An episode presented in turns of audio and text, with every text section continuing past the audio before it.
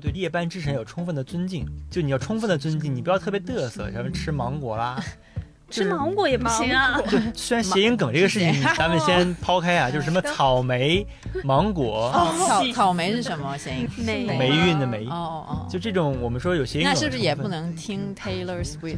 呃？对对，反正就这种，就是说我们认为谐音梗本身不是什么，但是如果你就是烂的那个 Taylor Swift，不行，我一定要说出来，好烂的。所以我们的医生会陷入很多的系统里面，跟外卖一样，不是我们自己的主观的意愿能够让我们成为怎样的人，而是这个系统让我们变成了跟他一样的人，这才是我觉得最无奈的一点。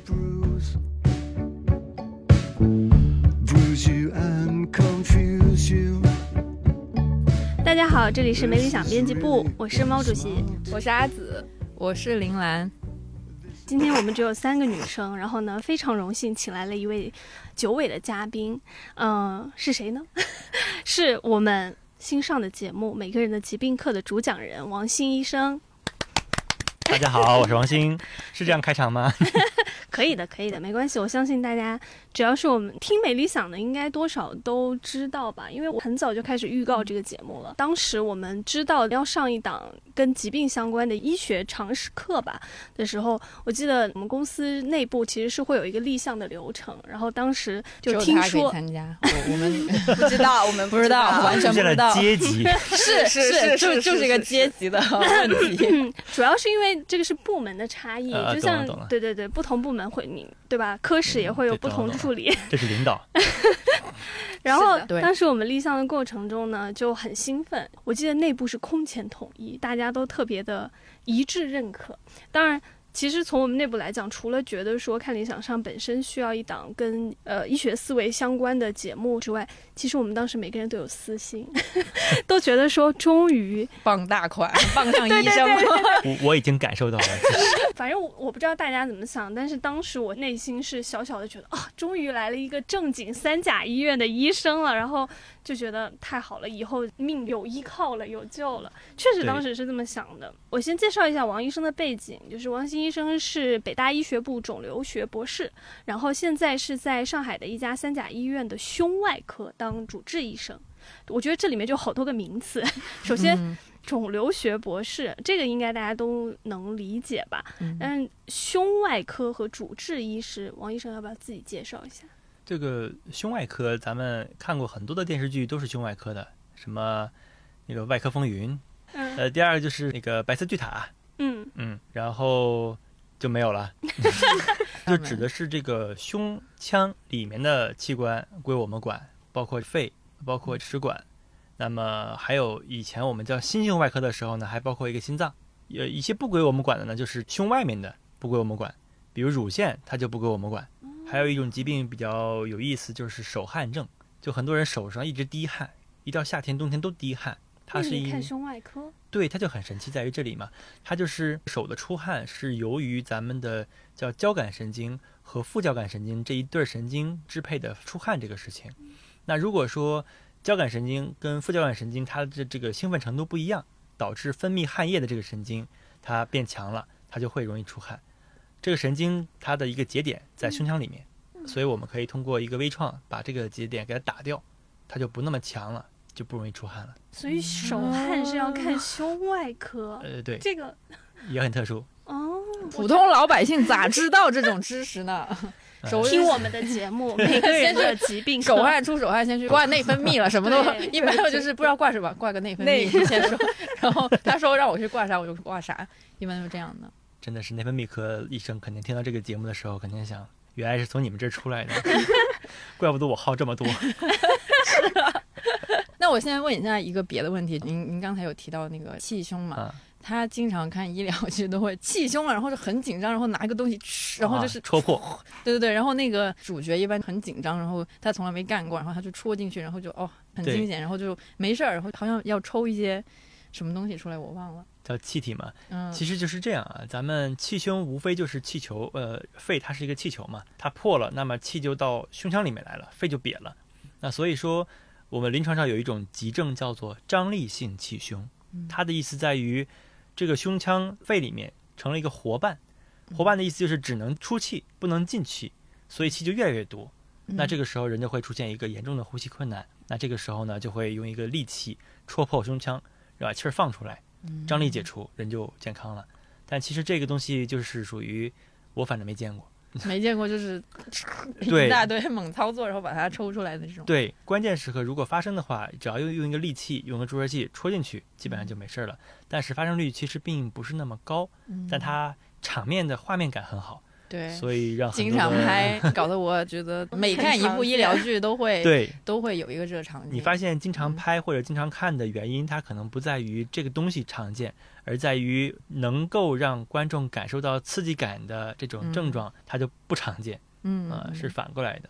真的常见的都没什么可拍的 就太无聊了，是这吗？太无聊了。我这疼疼怎么办呀？没什么可治的，回去吧。这怎么开？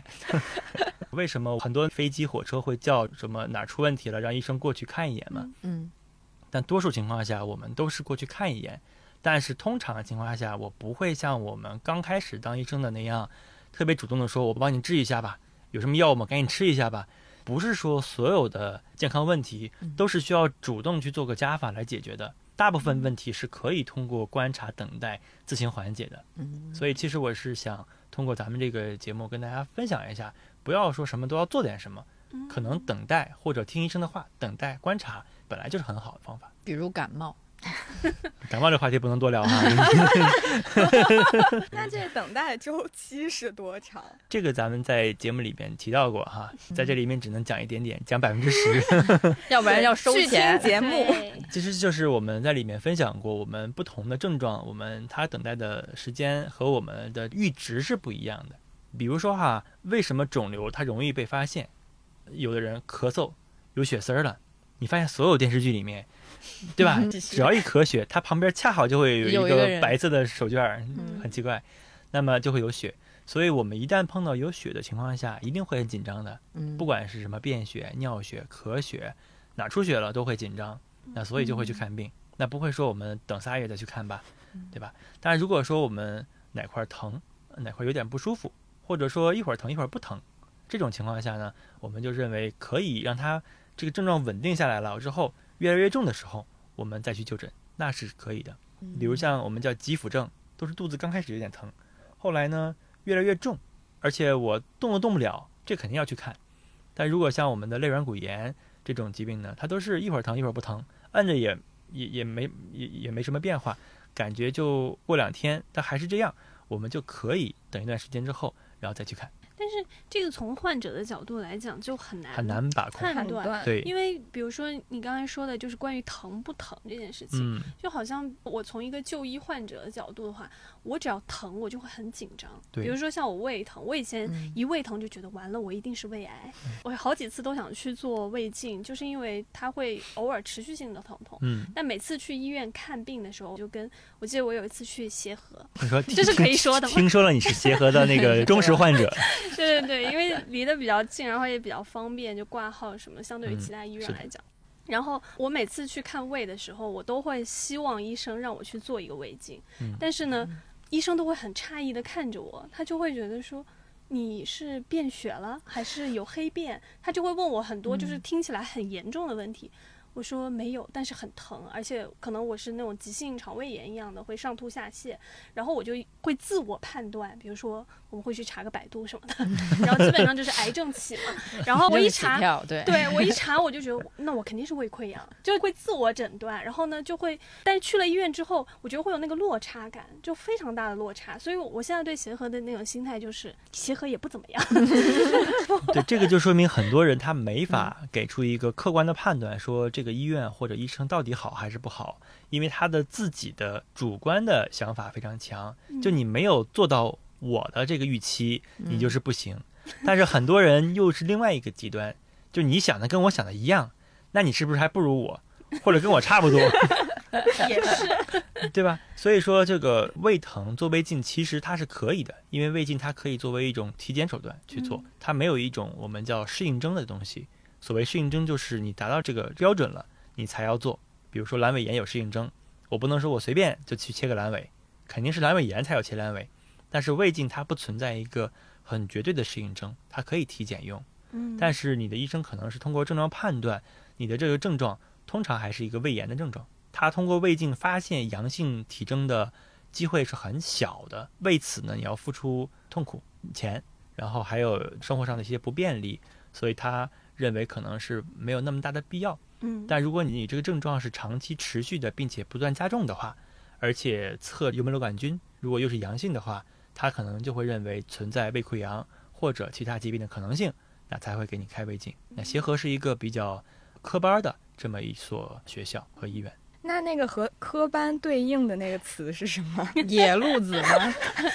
哪个医这院比较 这就要说？到啊，我这们这个北大和协和有什么样的恩怨情仇了？这个啊是这样啊，我就想哪儿说哪儿哈，能播的就播，不能播的就没事，呃我们都我们我们 range 很宽的。是这样，北大它原来成立的时候，它都是从协和那边过来的很多医生，因为当时协和是最早的嘛，它是由美国那边传教，嗯从以传教为目的办的一所医学院。其实你看历史，你会发现传教才是目的。就他后来发现，他要求所有的职员一边给别人看病，一边传教。就为什么要住院呢？因为住院我可以不断给你洗脑啊。为什么要住一个月呢？是因为一个月你可以听一整遍的福音什么东西，他已经算好了，所以要住一个月。那就要求这个医生一边要治疗，一边要传教。后来发现大家跑偏了，就你光看病了，你不传教了，所以后面就开始慢慢变成了目前协和的这么一个状态。所有人他没有信仰，但他认为这个医学它能够帮我们解决疾病的问题，所以才成为了协和。你可以理解为协和它确实是我们中国也好啊，北京也好啊，它的医学的前身。那北大呢，它是我们一脉相承，所以说是你中有我，我中有你，不分你我的。但是后面呢，到现在这个阶段呢，北大和协和它确实有比较大的一些区别吧，我觉得是一种精神上的一些区别。呃，协和的医生确实是很人文，更强调一点，他们要求我们写病历呀、要求管理病人呀、要求什么，他都会更严格的去遵循他们传统的这么一个协和的派系。那么北大呢，他在这一点上没有要求的这么严格，但是他在我觉得普世上，就是适合呃社会上更好一点。他会看社会需要什么、缺什么，那么他把不同的附属医院进行差异化的发展。比如像原来的现在的北京口腔医院，它就是原来北大医院的口腔科；当下的北京肿瘤医院，就是我们原来北大医院的肿瘤科。所以不断的变强之后，它会不断的分出去。但协和的话呢，目前还是只有呃协和医院一家，那、不会说以这种不断的去扩张作为它的一个主要的方法。但是我个人认为，作为我们老百姓来说，我们不管是选择北大系统的医院，还是选择协和系统的医院，那你一样都可以选择好医院和好的医生。反正我自己听了节目和看了王医生的书之后，最大一个感受就是祛魅，因为我真的原来对医生这个行当有一个非常多的想象，因为你会觉得说一个医生。包括从医学生来讲吧，就当时为什么觉得医学生很厉害，因为他跟我们平常读呃就文科或者是 其他科目很不很大的一个不同是，就你们真的是是不是有一个说法叫你们只有零分和一百分，但是可能我们是可以做到六七十分就 OK，但是因为医学生他毕竟掌握的是人的生命吧，所以那个时候就觉得你们好厉害。但你所谓这个词是不是换一个叫做幻灭？嗯，呃但对，就我说的比较好听嘛，祛魅嘛，就是会咱都是学觉得医文科了，我们在词语的挑选上还是有一点点的这个 会能力。觉得医学医生他其实没有我们想象中那么的神秘，我觉得应该这样讲。对，其实我也是希望通过这一档节目，我们去拉近医生跟普通人之间的一个关系。我们在神化一个职业的时候，其实也给这个职业带来很多的不必要的麻烦，或者给我们的治疗过程造成更高的一个预期。比如说，那我们都认为这个医生他会犯错，因为是人会犯错，但是我们又都不希望这个人在我身上犯错，所以呢，我们就对我们的医生他实际上是有一种神的要求的才对。但我们需要知道的是，我们在就诊的过程当中，一定都是叫概率，我们就叫命。就你能碰到一个什么样的医生，真的是看命。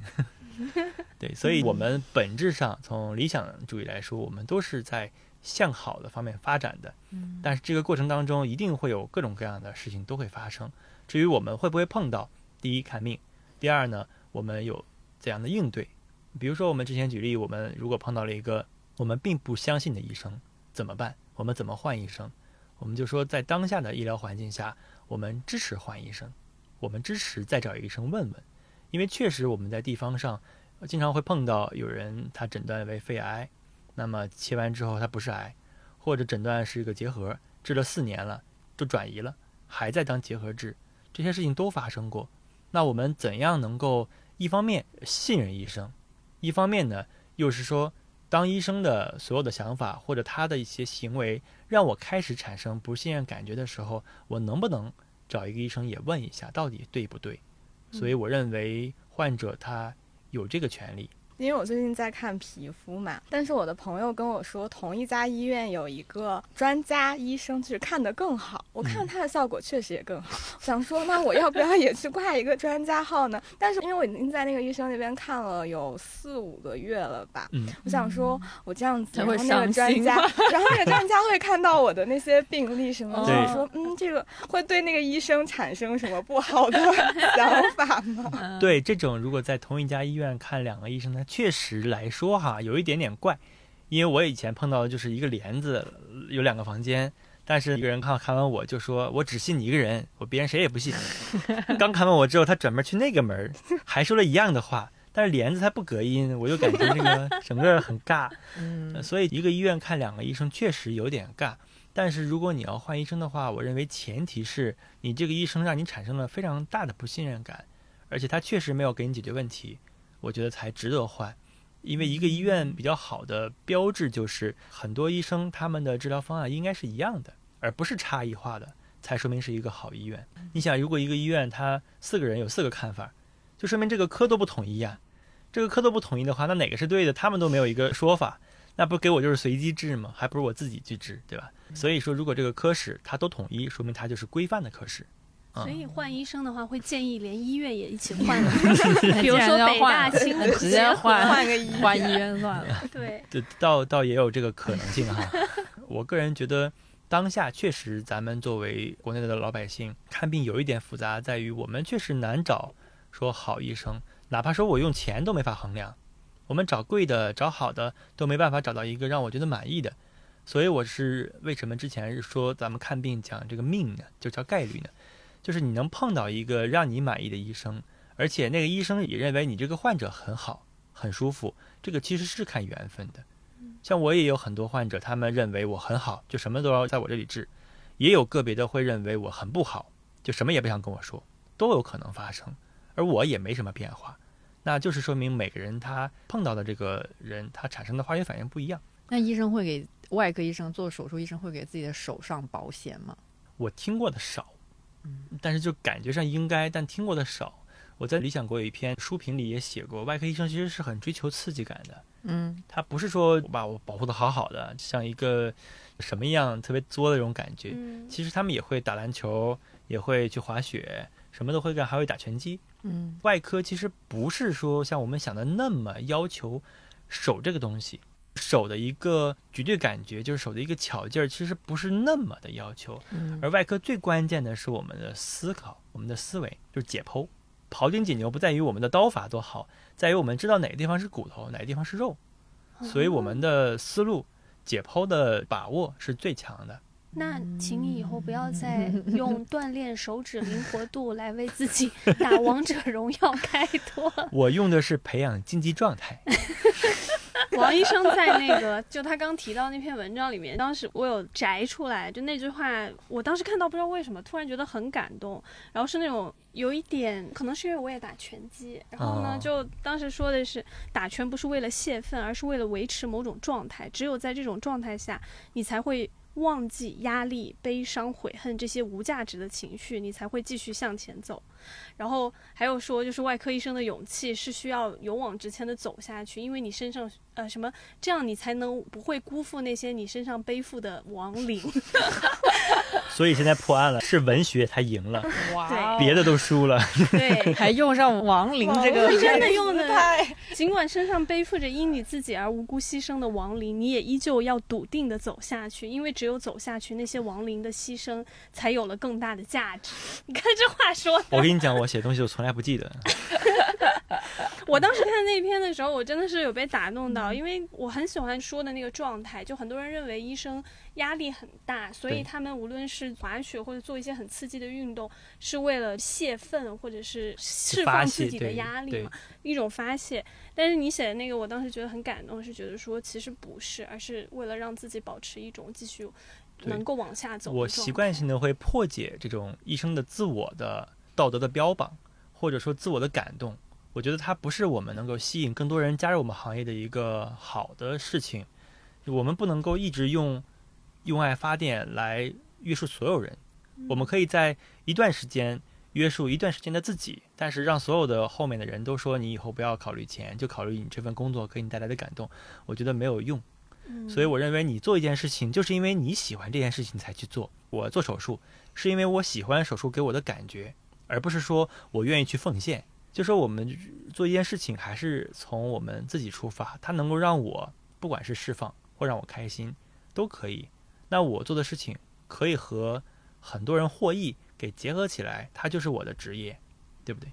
对，还是做自己自己开心。呃，我习惯性还要兜一啊，句，都已经做自己开心的事情，还是会做的比较好一点。就如果我说做这个事情是为了让读者开心，那可能我就没有那么，对啊那我也没有那么 还是我觉得是做的事情，首先你喜欢，然后一定程度的擅长，然后同时它能给你带来一种价值感和成就感。我觉得那个成就感是很重要，有时候比钱可能还要重要。你真的自己很享受那个过程，才是对就虽然过程会很痛苦，但是最后出来那个结果，你会觉得啊，我完成了一个东西。我觉得那种价值感有的时候是很、嗯是可能支持做下去一个很大的、更大的动力吧。所以你发现很多老的外科医生，他们退休之后，他们也不愿意退的，因为他们很难接受不开刀这么一个事实。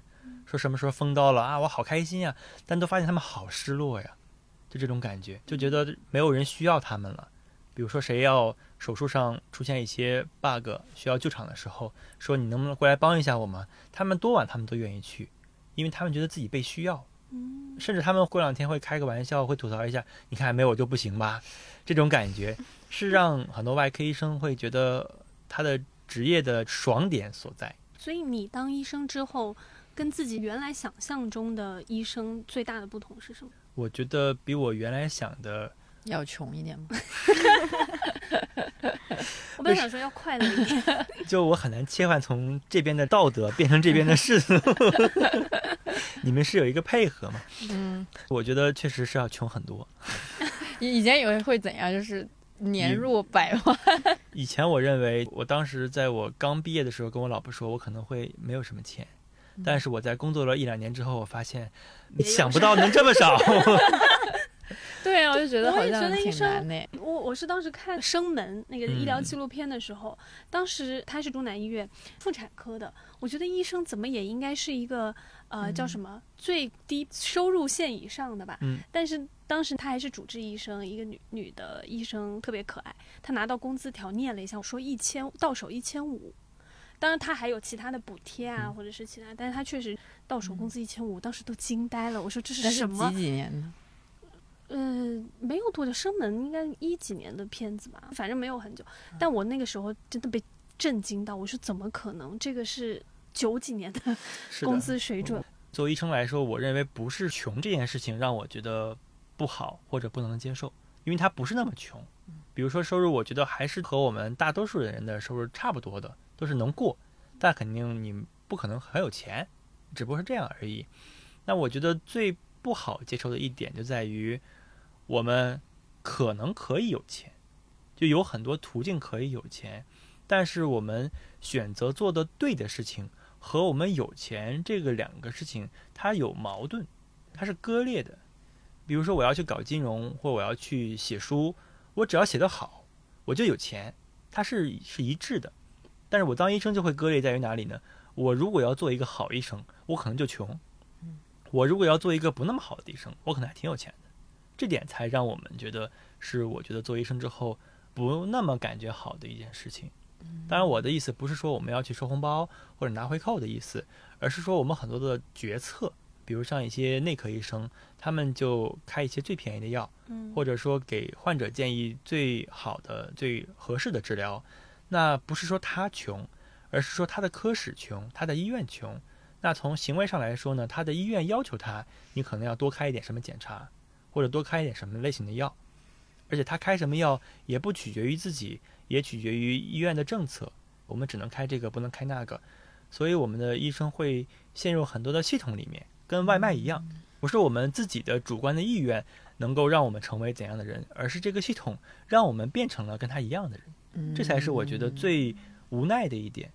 那么在这个前提下，很多人就会有自己的主观选择。那我就跟他们一样呗，我就开这个，我不也过挺好吗？大家都过挺好，不挺好吗？而且我可以通过这个做法，让我们科室都过得很好，那不是很好的事情吗？那我如果选择做一件大家都认为很对、很傻的事情，那所有人都会成为我的，不能叫敌人吧，但至少不是朋友。嗯，所以就会变得孤立。呃，所以这种割裂感是我觉得应该去让自己不断去和解的。突然沉重，对呀，太沉重了，我就想起，哎，之前还说医生态度不好，这太难了。对，像态度不好的这个问题，我在节目当中也解释过。我个人希望能够把医生的态度或者医生的患者的体验作为一种 KPI 的形式，对吧？我如果投诉一个医生，他就没钱；那我如果认为态度好，他就加分。但是医院目前的这样一个体系下，他就是没法制造出这样一种体系，它还是以你的检查费、你的医药费、手术费作为我们的收入。那么投诉又能怎样呢？我们能改变什么呢？我们只有这些医生了。我觉得最好的医疗体系肯定是医生是放松的，我们敢去表达，我们敢去救人。不好的医疗体系会把所有的医生逼成我们变成一个机器，就是我们只要适应症达到了，我们按这个适应症的指南一步步走，达不到我们不治，我们可以不接诊，不接诊是无责的，但接诊之后就要首诊负责制，只要接了后面不管转到任何地方啊、都是跟我有关系，所以我个人希望我们的医学里能够容纳更多的人文的学科，可以让我们的医学变得有更多人可以去探讨，或者说有更多的人可以去给予包容，它才能成为一个更好的医学。不然，如果单纯是科学或者机器主导的医学的话，它就是会有各种各样的机器带来的问题。好沉重啊！对呀、啊，说好说要 主要是不聊紧啊，都是主要是聊到钱之后就 沉重了，真的。那去了那些私立医院的医生，有过得更好吗？呃，我觉得看怎么定义更好，因为在去私立医院的医生，嗯他就失去了很多晋升的空间。嗯比如说，在公立医院里面的领导可以去大学当领导，可以去政府当领导，可以去卫健委当领导，他就失去了很多。失去了从政的机会。对，这就感觉跟修仙那个不同的那个路径有点像。就是如果我只考虑我的生活性价比，我的投入产出比，那私立医院肯定更好一点。但是我的成长空间少了，我的病人量少了，那我的天花板低了。我在公立医院里面，我可有很多的科室可以跟我一起去做一个复杂的东西。但是在私立医院里面，你发现他只做没有任何问题的，比如生孩子身上什么毛病都没有的，我们才能去私立医院生，要不然他不要的，他只要好的。所以私立医院能给出的是服务的体验的部分，它不是医疗的部分。所以医疗就很复杂，就在于这里。其实很多有钱人他也选择在公立医院里面，哪怕是最破的一个床，他都愿意，因为他在意的是你属于医疗的部分。原来如此。对，这个我是看了《疼痛男人对》对之后，对对对我才 get 到为什么公立医院和私立医院嗯会有这么大的差距。我以前因为没生过什么大病，然后呢嗯也没有什么综合性的病症，所以就会觉得我会倾向于选择私立医院。一方面是觉得就医体验真的很好，然后当然它也贵了，然后嗯那些医生呢，他也会给一些很漂亮的 title，比如说哪个某协和医院 出来的什么什么嗯医生，对，所以会去选。后来是看了《疼痛男人》那部呃医疗剧之后，才知道其实很多，尤其像那种妇产很多人会选择私立医院去做，是因为，嗯、它会有更好的一个服务嘛。对。但是，一旦遇到这个产妇的时候有任何其他问题，一些综合性的需要会诊各个科室会诊的问题的时候，只有公立医院才能达到那样的一个效果，或者说对治疗给到那样的一个治疗的水准吧。对，所以你看目前的私立医院，它所有的比较成熟的体系都是什么眼科、口腔科、产科，还有一部分儿科，就这些风险比较低的地方会成为一个比较好的。因为医院是什么呢？医院它成立的前提，它不是提供更好的医疗服务，它是解决一个在发生医疗纠纷的时候怎么办的一个问题，这是医院的价值。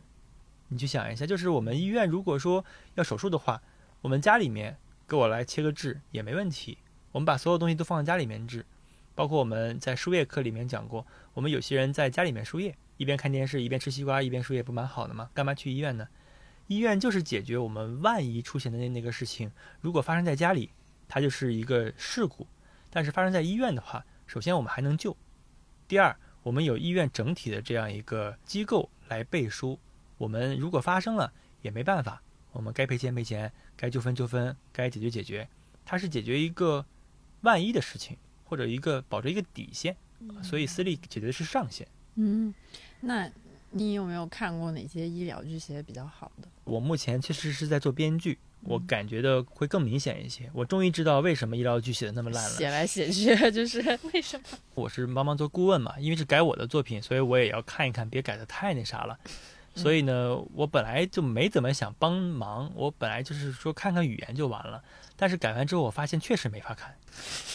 我举个例子哈，他们就像以前有什么外科风云一样，包括心术也一样，他们就会有一个剧情，就是一个人，一个年轻医生，主人要说今天给他一个主刀机会，他要去独立做一台手术，嗯，然后他就准备特别充分，然后各种学习看书，然后去磨练，并且所有人都会跟他说，那明天就是你的第一台手术了，你要加油啊，对对对对对，就感觉很有仪式感。是但实际上，我们医学的手术的这个操作和学习，其实是一种叫放权式。比如说，我看你写个稿子，你先写一段，我看这段能用，或者这第一句能用，我先给你使上，别的你重新再写。我们医学也是，我们先开一个胸，如果开胸看还可以，我们第二次或者过半年，我让你去里面处理一个血管，再过半年让你去再处理个什么东西，是慢慢不断的进步的，是一个师徒制。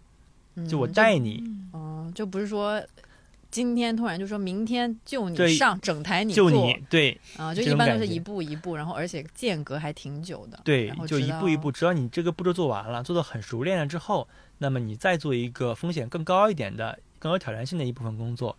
那你做完我们叫手术分级，有一二三四级手术，嗯你做完一级做多了，你再做二级，二级做多你再做三级，或者说每一个手术，比如说一个肺手术是一个很长的过程，嗯那我们这次先做静脉，下次再做动脉，然后再做久了再做气管，慢慢一步步来。嗯但是所以没有任何行业都没有说今天你开会了之后，今天就你来，我看着 就不存在。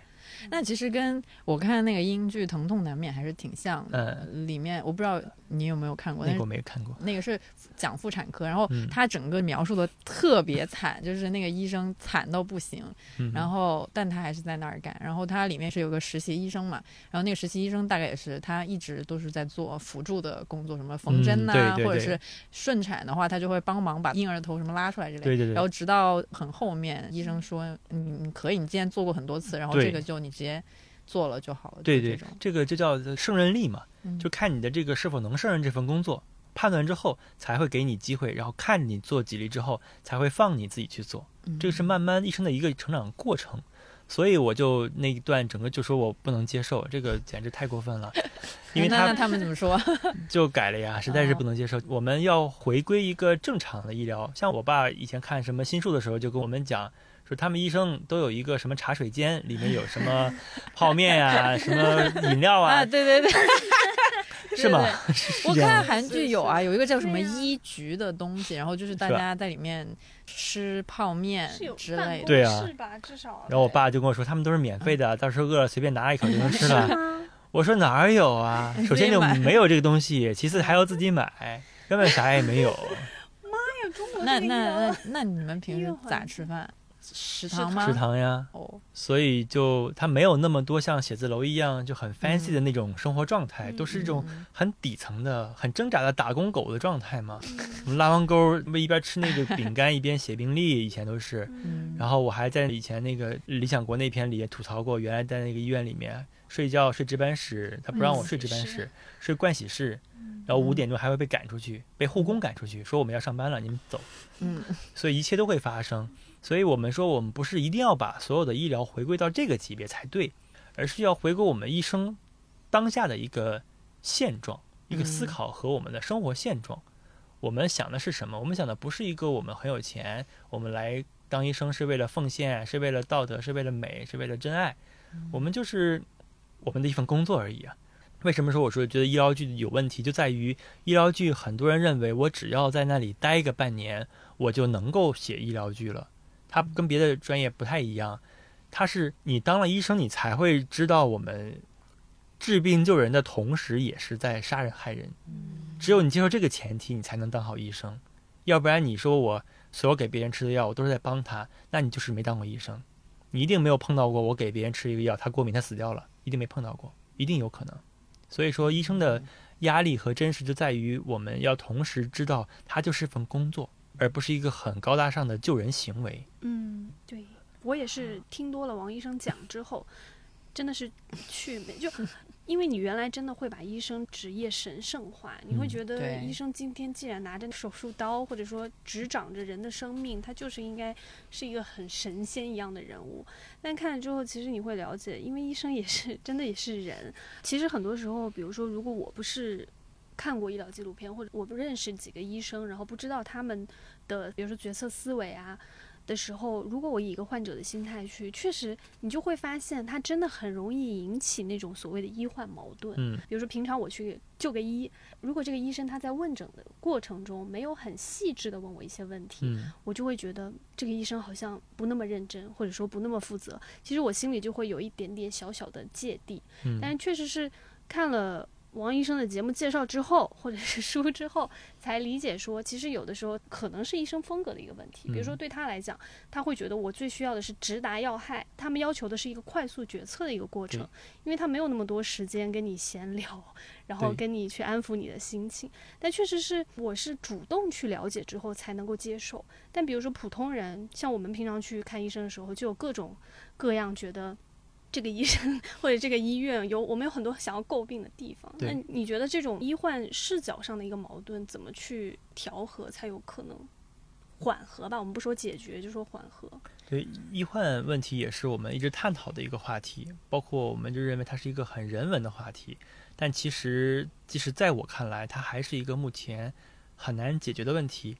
但是呢，我同时也会认为医患问题从自古至今，包括国外，都一样存在，只不过我们只能看到我们看到的东西而已。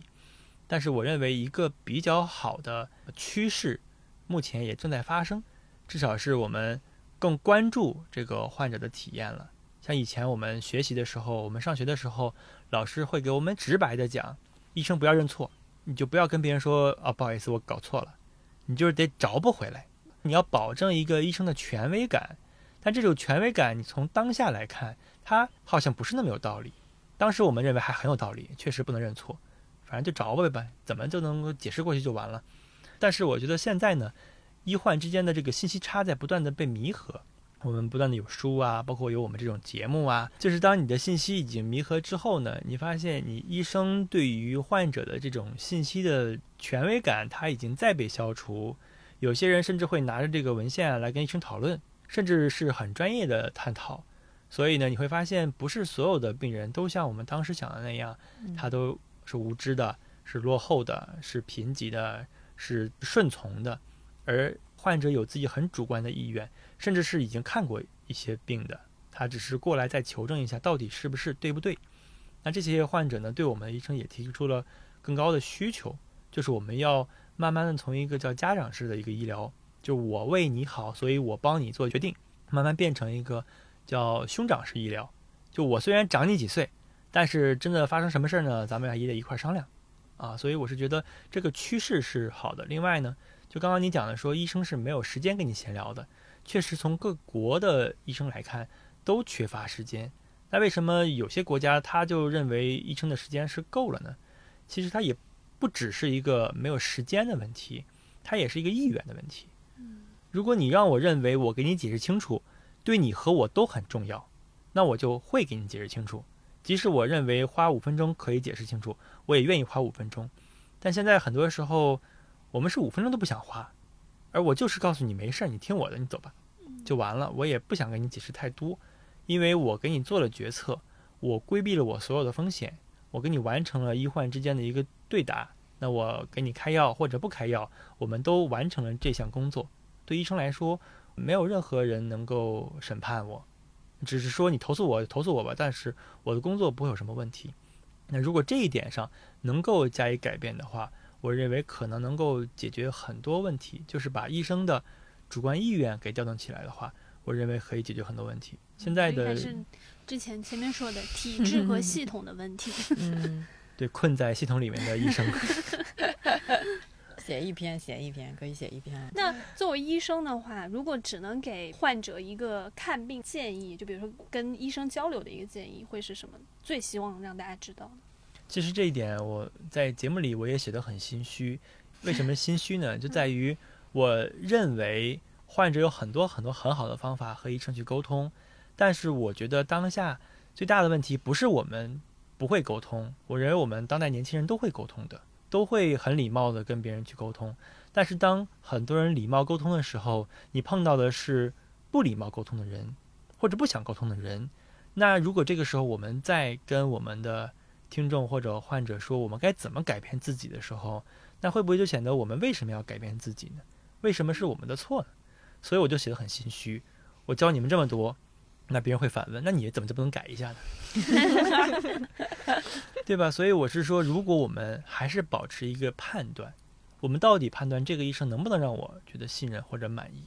如果他态度很不好，比如以前有一个产科的医生态度很恶劣，我以前陪我老婆产检，就看他前面有七八个人，每个人进去被骂一遍。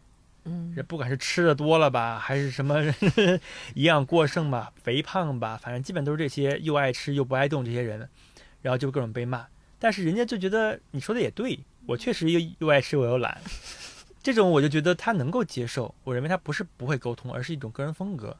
像我以前在节目里写到，那有些医生他可能没有问你你有没有吃阿司匹林，然后手术前呢说你吃阿司匹林了，你都准备好了。他说手术不能做了，给你停掉，你要等个三五天你才能做手术。然后他还会反过来说你，你为什么没有告诉我？这种我就会认为他可能会没有那么让我们或者值得我们去信任。那我们在这个时候就不要一味的去思考我们应该怎么做能够更好的沟通了，而是思考我们应该如何去换一个医生了。我是这个思路。但是如果说如果能做点什么的话呢，我觉得。首先还是尽可能的把医生在门诊的目标搞清楚，这样的话呢，你可能就不会有过高的期待，就是说医生在门诊需要跟我聊半小时，或者需要跟我聊聊透，或者给我科普清楚，这些不是门诊的当下门诊的一个主要的诉求。医生在门诊主要是做选择题，你是高血压，什么高血压，要不要吃药，要不要手术，我们要一步步做选择之后，给你一个出路，要回家等着，要回家吃药，还是来医院手术和检查。所以门诊是一个筛选的一个场所。那我们如果误会了这种场所，误以为是他要给我解决所有问题的场所，那就是有可能造成一些医患的矛盾。但是就是说，我们在一定的范围内是可以去去去调整自己的，超过这个范围，我认为还是需要去质疑一下对方的。我当时看你的书的时候，印象比较深，是你说觉得医生这个职业本身，它更像是一个赌徒。嗯，就你用的这个形容词，真是让我 觉得很有趣，就非常有意思。因为你说很多事情，就包括医疗整件事情，它其实都是一个一系列概率的事件对对对对，我当时会觉得很要不要逼迫自己去接受一件事实，就是医疗是一件看概率的事情。活着本身就是一件 看概率的事情，它就有的时候真的就是命。你这个问题，很多读者也在各个地方反馈给过我，就是说他不认同嘛，他认为医疗不应该是概率事件，他认为医疗就应该好或者不好，不好就是因为医疗有问题嗯、有错误。但是我们只能说从从业人角度来说，他和我们开飞机都是一样的，对不对？干任何事情都是一样的，只不过他是以人命为终点的一种行业，所以我们认为，只要干得足够多，我们什么都见过，我们见过任何奇奇怪怪的事情，甚至是患者手术非常顺利，出院打车，在迈上车门那一刹那倒地了，死掉了，发生肺栓塞了。那么这种事件，我们用再多的手段也没法完全的杜绝，而且我们没法判断谁会成为下一个人，所以我们会用这个事件，不是说告诉你我们可以犯错，并且是合理的，并且是对的，不是这个事情，而是让你和我双方都要理解，我们做这件事情都是要尽最大努力去做概率最高的那个选择，但具体它的结果是如何的，咱们双方都没有办法有百分之百的把握。This is gonna hurt. This is gonna touch you.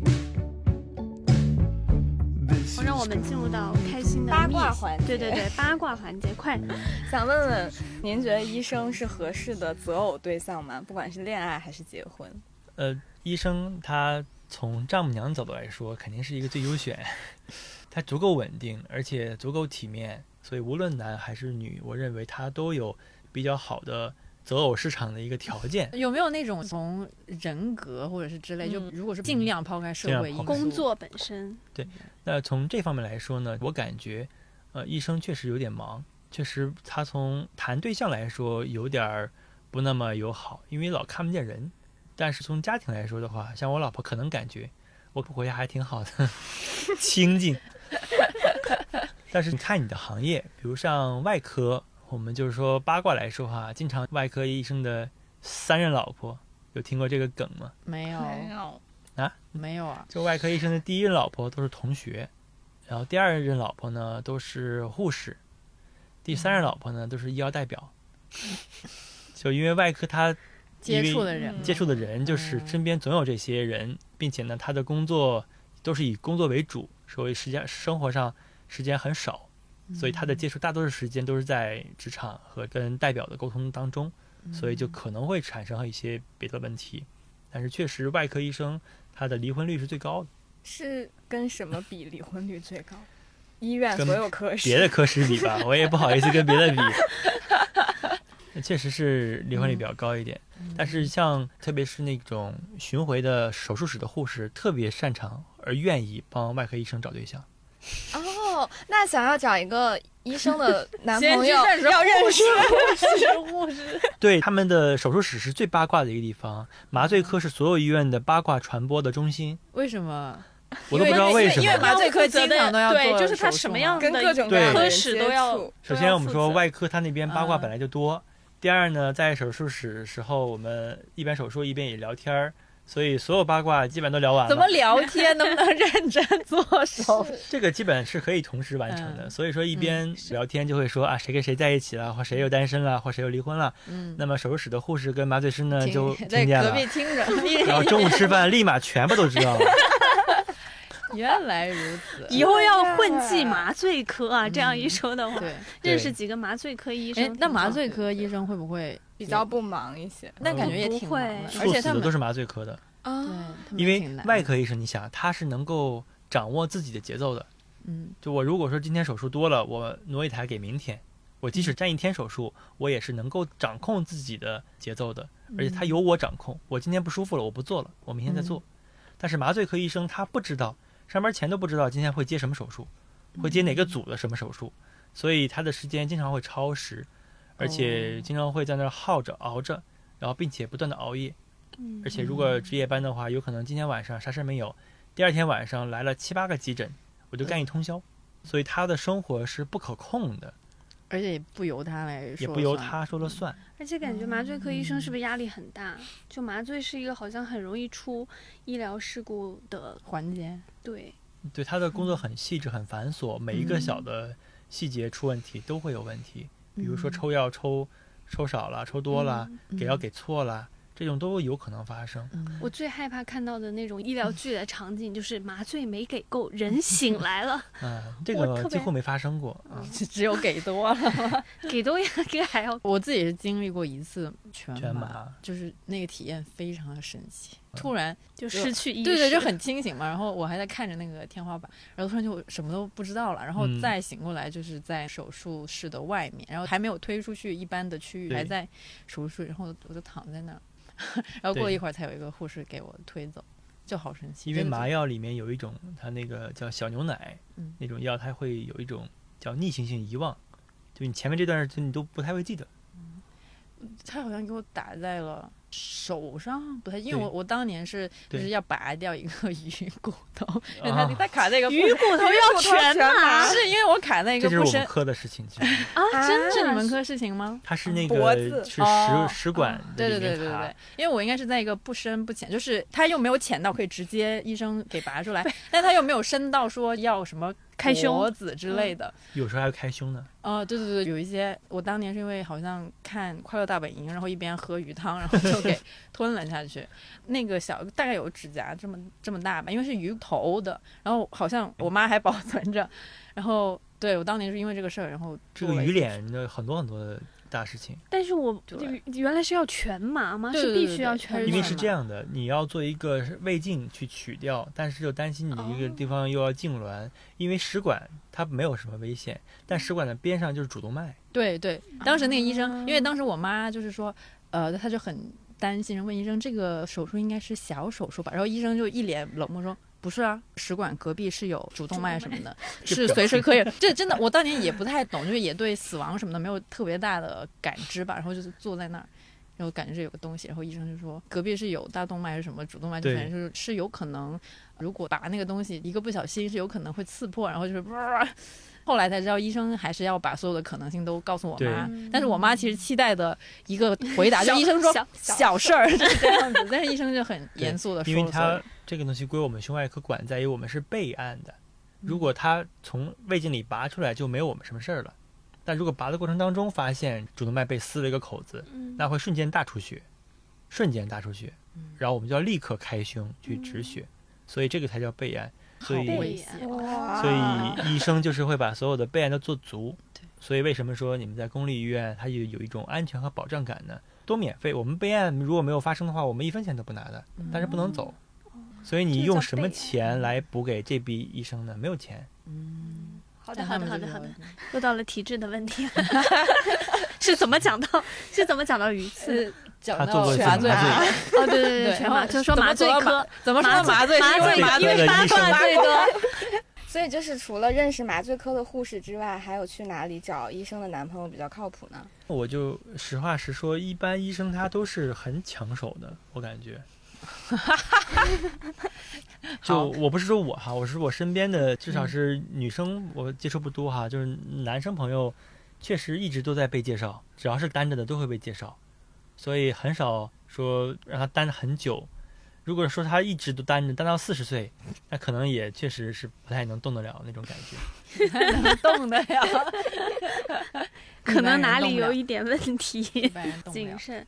可是我自己的经验是在北京的话，因为我经常会去各个不同地方的，比如说像什么超级星星啊、Keep 这样的一些提供运动团课的一些地方，然后我发现，在崇文门那附近。会有很多协和或者是同仁的医生去上，比如说拳击课啊，嗯就是那种团课、操课，感觉他们非常需要解压或者是运动。对，主要确实是医生都比较封闭嘛，他都在医院里面，出来也不知道谁是医生了，在医院里面又属于医患的关系，还有觉得有点生疏，所以我确实这个点上不知道怎么能帮你们找对象，但是如果我身边有的话，我可以通过看理想开一个相亲大开一个？相亲的播客番外呢，今天又有了，大家看一下，今天刚刚我觉得这空了一个，我觉得这个能火。刚刚上新了一刚刚上，新了一位，一位有一些基本的介绍，好的，就这么决定了。就在我们没理想开一这个估计个专可以栏，卖超过对。可以卖超过九九九八，就我上番外的时候，每次在开头的时候说，啊，我们今天先介绍一下本院单单身男士。优对最近又出炉了一位。单身男新士，晋单身男士，他是什么科的，然后大概怎么怎么样，对吧？对对对，也可以。好，这个问题 可以正式画画上句号了。正式画上句号。去听节目，回头关注一下有这个需求。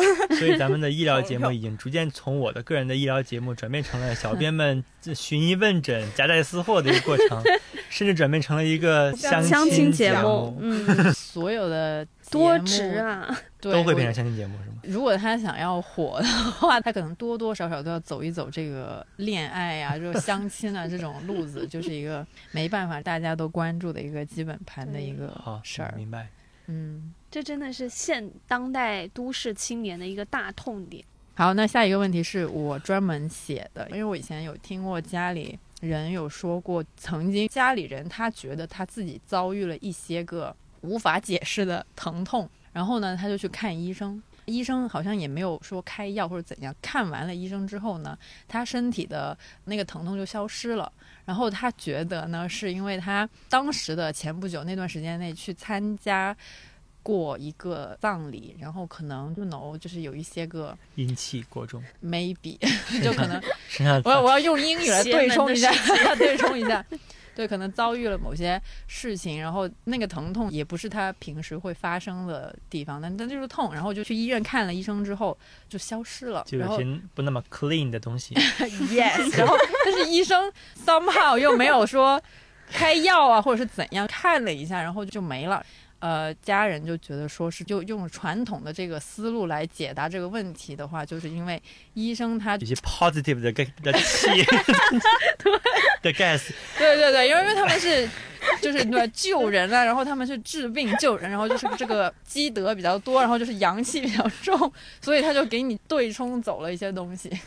你 觉得这种话是有依据的吗？你这个话我用一般的这个话都接不下去。我也想说这个问出来会不会觉得自己很荒谬？但主要是家人他还挺信这个，可能也是他自己想出来的一个解释的方式吧。对，那就你没办法用魔法打败魔法，用科学打败不了魔法。但是你要这样想的话，那你得看那个是什么医生，对吧？如果是那种急诊科的，一天送四五六个那种医生，嗯他也不行，对吧？得是那种产科医生，啊，对对对，迎接新生命。对吧？他身上全是那种 positive 的，没有了，我们家那边他说的意思只是他没有分那么多所谓的阴阳，他只是 generally 的觉得医生医救死扶院这个行业，对对他他就是为能量，对对对，他就是为了救死扶伤，然后嗯，所以才有，所以他们虽然很多风水上也不太建议大家买房买在这个医院的 附近，但是呢，就他们会觉得医生或者是医院它有一种克制对冲的那种，感感觉，对，有点那种。但是我只是说，从我这角度来说，我确实也没法讲这个话哈，我也没法证明它的这个 嗯合理性。但我只是说，医生呢，至少是能够安慰，嗯就是说，你认为他疼，包括我们很多病人找我说他疼，那我安慰之后，他确实就觉得没那么疼了。嗯或者说，很多人说的疼，他其实在意的不是疼本身，而是在意这个疼代表什么，嗯或者可能会带来什么，或导致什么。我要告诉他这东西没事儿，他就感觉好像那既然没事儿，那就算了呗，嗯这个感觉。但是我们，我就引申一下，好吧？嗯就是你这个医学上，我们确实是比较信这个命的。嗯一方面，我们对于外人说，我们信的是概率，我们说把命跟概率等同起来，但我们确实就是信命的。比如说像值班，像我自己，就是有那种盲命体质，就是你值班的时候都会遇到事儿多的时候吗？，对，就是斜到你值班，你啥也没干，但是你只是去那个科室上了个洗手间，嗯那个科室一天晚上送走三个，这叫忙？他这这个就叫有一种体质，就很多人有这种体质，有些人就是属于他人看着很不太负责任，而且业务也不太强，但跟他值班啥事儿没有，而且有的时候有这种新人的体质，就是如果你是第一天来这值班的，那可能有这种新人的这种命数，就是是会好还是不好？不好嘛，啊，不好。就是很忙，很多很多事儿。你说我今天第一天来值班，那你就会很忙。还有的时候是那种我们要对夜班之神有充分的尊敬，就你要充分的尊敬，你不要特别嘚瑟，什么吃芒果啦。吃芒果也不行啊！就虽然谐音梗这个事情，咱们先抛开啊，就是什么草莓、芒果、草草草莓是什么谐音？霉霉运的霉哦，哦哦，就这种我们说有谐音梗那是不是也不能听 Taylor Swift？呃？对对，反正就这种，就是说我们认为谐音梗本身不是什么，但是如果你就是好烂啊！那个 Taylor Swift，不行，我一定要说出来，好烂的。就如果你自己不把这东西东西当回事儿尊重这个夜班之神，那可能就会受到制裁。真的呀？就仰卧起坐嘛，我们叫值班，不断的仰卧起坐，哦，就一会儿刚躺下就被叫起来，就是因为你控制不了今天来多少急诊，哦或者说有谁会叫你这儿换个药，这儿有一个不舒服，因为值班你要控制这么几个病区，有很多人会说不舒服嘛。嗯那么一般来说，可能最好的情况下就是按睡到天亮。但是像我以前值班的时候，管普外科有四个科室都归我管，那不好的时候就是到处在送人。当然有很多人是他长期在那养着，可能就要走，但是不知道是哪天走，像击鼓传花一样。但是你可能刚好值班那一天，就全部在送走。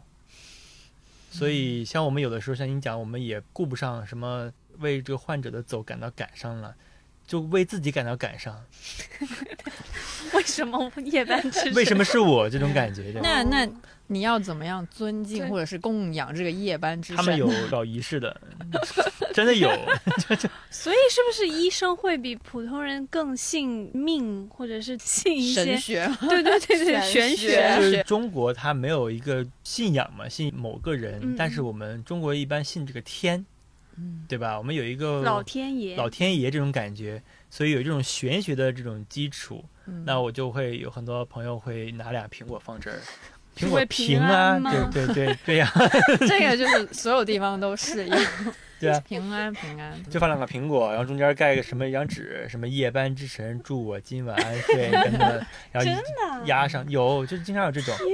因为确实是一种内心的希望，因为你白天已经很忙了，嗯，就收一天病人，上一天手术，你确实就想今天晚上好好睡个觉。嗯那你想，如果什么东西能帮助我呢？玄学。就玄学。那我必须要推荐一种很厉害的产品，那就是安睡裤。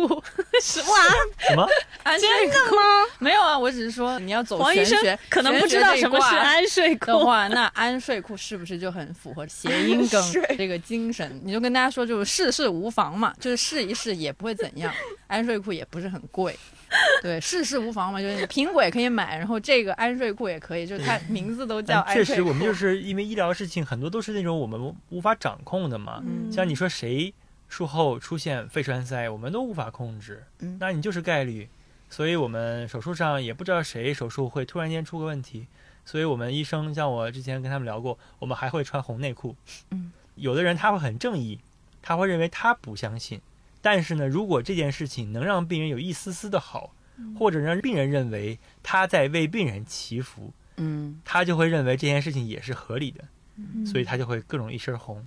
哦，这让我想起来以前那个实习医生格雷里面，然后他就有一个说医生会戴就是那个手术的帽子，然后他们会有自己各种不同的花色，然后如果他做一台很重要的手术或者他很在意的一台手术的话，那天就一定会戴自己某一个比较喜欢的一个花色的帽子，所以医生是更愿意相信一些玄学的这种东西吗？我觉得我接触的多数人都会有，因为像盲命这个东西，就是大家每次都讨论的，但是不是说我们怎么去信它去改变什么，我们会作为一个谈资。那有没有过什么奇怪的事情发生吗？比如说什么，当人去世了之后，他会轻二十一克，那是他的灵魂走掉了。导演不是这种吧，我比较就说我或者或者有这种例子，就这种有趣的东西也可以分享一下，不一定是灵异事件了。这个可能让你们失望，我在这上面确实没有看到过。我们尸体不是什么尸体，患者走了之后，我们都忙着给他填各种孔孔洞洞，就不要那个出那种血嘛。然后所以这个是医生要做的事情吗？嗯是护士，但是因为我是盲命啊，所以你让所有的护士都已经陷入这个场景了，我就只好主动的去帮忙，说帮你个忙啊，嗯啊，所以挽回一点我在医院的这个地位，所以帮他们填填东西。但确实嗯说灵异的事情，我们没有感觉，包括我们也不会觉得自己身上沾了什么不那么 clean 的东西，用一些 positive 的气盖过它。我们还是在这个上面会更相信科学，但是嗯我觉得医生是一个群体，他非常信科学，但是会用所有的玄学去解释所有的事件，他不会用科学解释的。为什么？我是觉得医生它有可能更是这种自我的防御，因为大家都很信科学，就会用一套我们都很愿意去戏谑的这么一个话术体系去解释我们这些故事。嗯可以理解。就像我们平时如果像自己写稿写多了，平时聊天的时候还是会倾向于用一些很 low 的网络用语，比如说“绝绝子”之类的。对呀、所以没有遇到过什么医院灵异事件吗？值夜班的时候也不会，太忙了。对我觉得没有什么灵异，灵异就是我本人的命。我们已经就破案了，就不灵异了。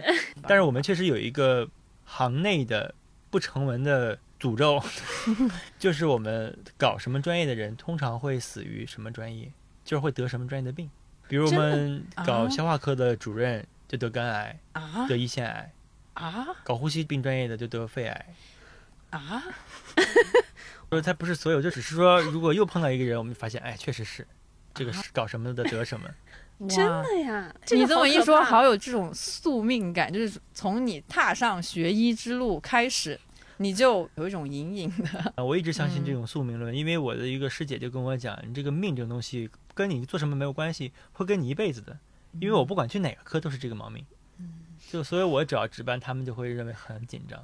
我刚想说，那他们会不会就不让你 值班对，班？就是会然后不你就可会以多睡一点。一看到今天王鑫医生来啊，啊，完蛋，我要换班。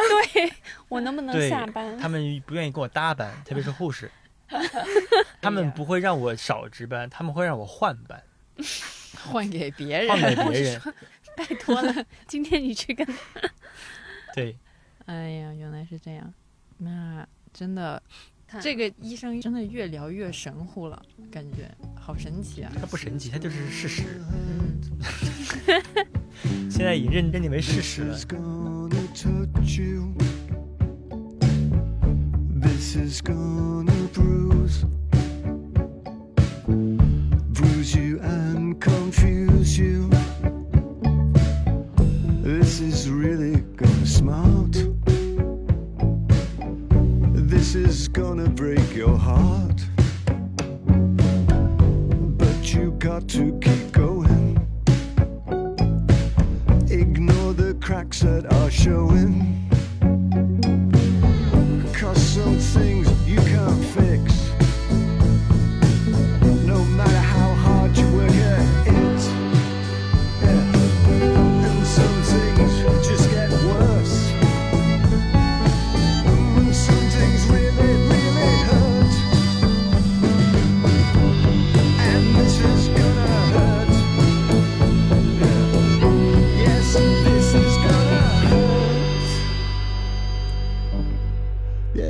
This is gonna hurt.